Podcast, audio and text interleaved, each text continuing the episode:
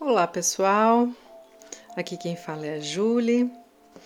Vou fazer a apresentação de um livro muito, muito querido e bem pequenininho que se chama Gratidão, escrito pelo grande neurologista Oliver Sacks. É, começar aqui pela contracapa. Diz assim: Não consigo fingir que não estou com medo, mas meu sentimento predominante é a gratidão. Amei e fui amado. Recebi muito e dei algo em troca.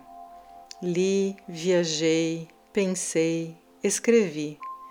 Tive meu intercurso com o mundo o intercurso especial dos escritores e leitores. Então, agora, esse livro, gente, ele é resultado de quatro artigos que o Oliver Sacks é, escreveu quando ele estava no fim da vida. Para quem não conhece o Oliver Sacks, eu vou ler aqui sobre o autor. Oliver Sacks nasceu em Londres em 1933 e formou-se pelo Queen's College em Oxford.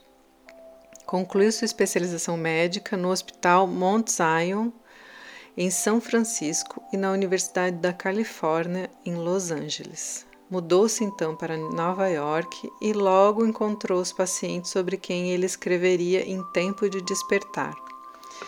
Pessoal, fazendo um parênteses, é, Tempo de Despertar é um filme baseado no, no livro do Oliver Sacks, no caso, né, nos casos que ele relata.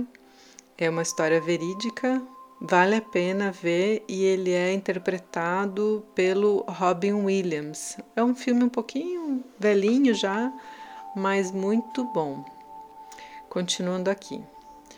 O Dr. Sachs trabalhou durante quase 50 anos como neurologista e escreveu muitos livros, entre eles O Homem que Confundiu Sua Mulher com o Chapéu, Alucinações Musicais, A Mente Assombrada, sobre as estranhas atribulações e doenças neurológicas de seus pacientes. O jornal The New York Times referiu-se a ele como o poeta laureado da medicina e ao longo dos anos ele recebeu muitos prêmios, entre eles homenagens de fundações diversas. Suas memórias, sempre em movimento, foram publicadas pouco antes de sua morte, em agosto de 2015. Esse livro, Sempre em Movimento, que são suas memórias, é maravilhoso. Quem quer conhecer um pouquinho mais, eu super recomendo.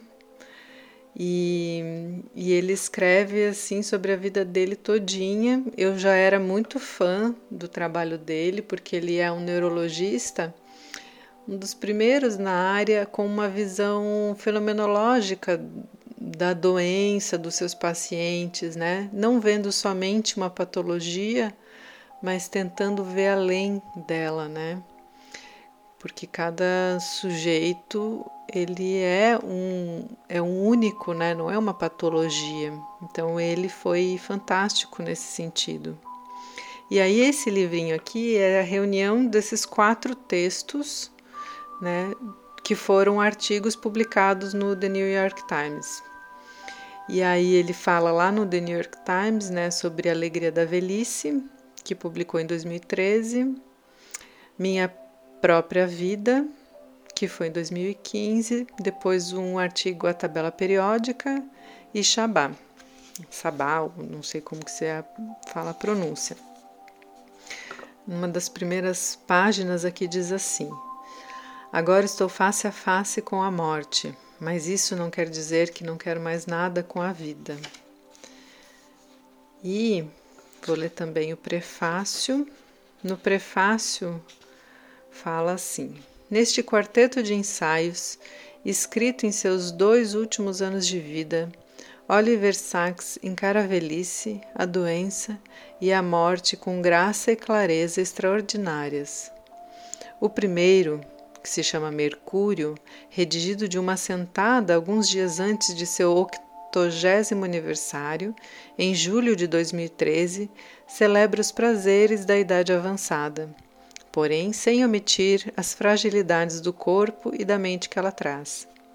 Dezoito meses mais tarde, pouco depois de concluir o primeiro esboço de suas memórias, sempre em movimento, Dr. Sachs ficou sabendo que a forma rara de melanoma em seu olho diagnosticada em 2005 apresentava agora metástase no fígado.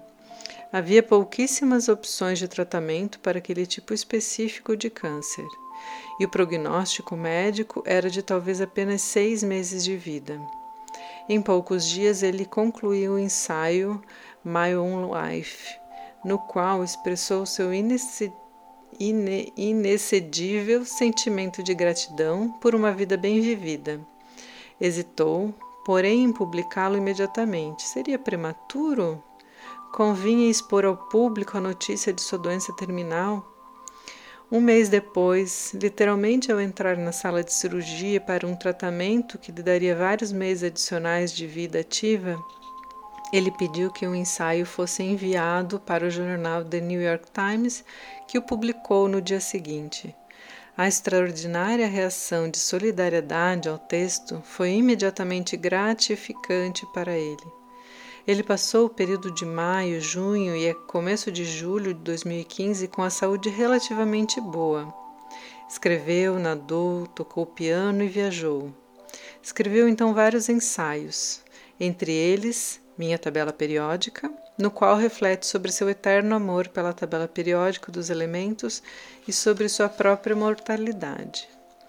Em agosto, sua saúde declinava velozmente, mas ele devotou suas derradeiras energias para escrever. O ensaio final deste livro, Shabá, foi particularmente importante para ele, que revisou cada palavra sem ver, vezes sem conta, destilando o texto à sua essência. Shabá foi publicado duas semanas antes de sua morte, em 30 de agosto de 2015. E essa é a apresentação do livro, pessoal. Então, é um livro que ele escreve se despedindo da vida com um sentimento de gratidão, né? No momento onde ele descobre essa doença, ele faz uma reflexão de toda a sua trajetória. Espero que vocês gostem, né? Eu acho que é um livro muito especial, de uma pessoa muito especial. Faremos então a leitura de cada capítulo nos próximos áudios e que esse livro nos traga boas reflexões. É, um ótimo dia a todos e até o próximo áudio.